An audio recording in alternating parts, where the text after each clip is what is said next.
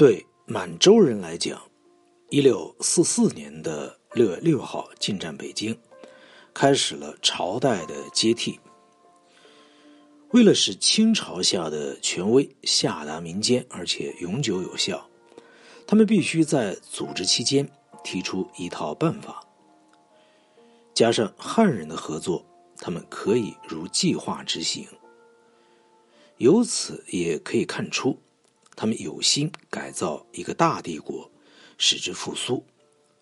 所以以清代明，并非等闲。当他们。站住脚跟以后，他们就将八旗制度行于华北。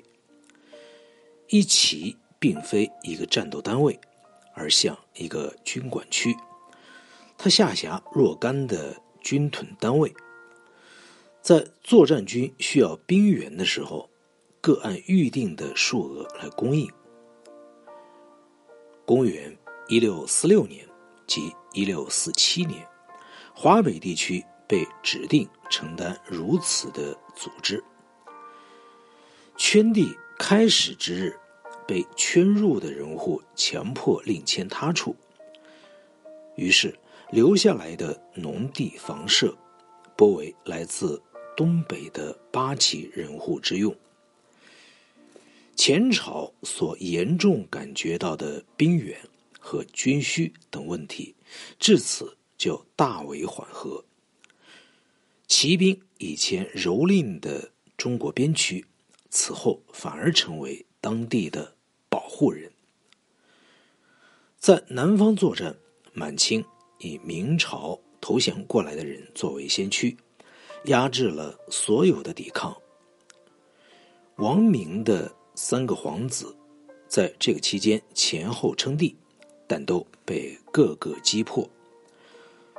当大局已定的时候，满洲军驻扎在中部的省份，将部队集中于重要的城市：福建、广东、广西、四川、贵州和云南，则划为三位明朝降将的防区。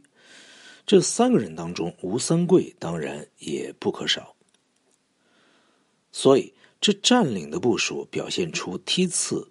配备的原则，满洲人发祥之地东北则原封不动，华北已预备战斗人员盘踞，占领军分置于长江流域的重要城镇。在更南的地区，明朝移民的力量依然存在，则以汉人来对付他们。这样的布置使得满军不至于过度的分散，也没有。各方受敌的担忧。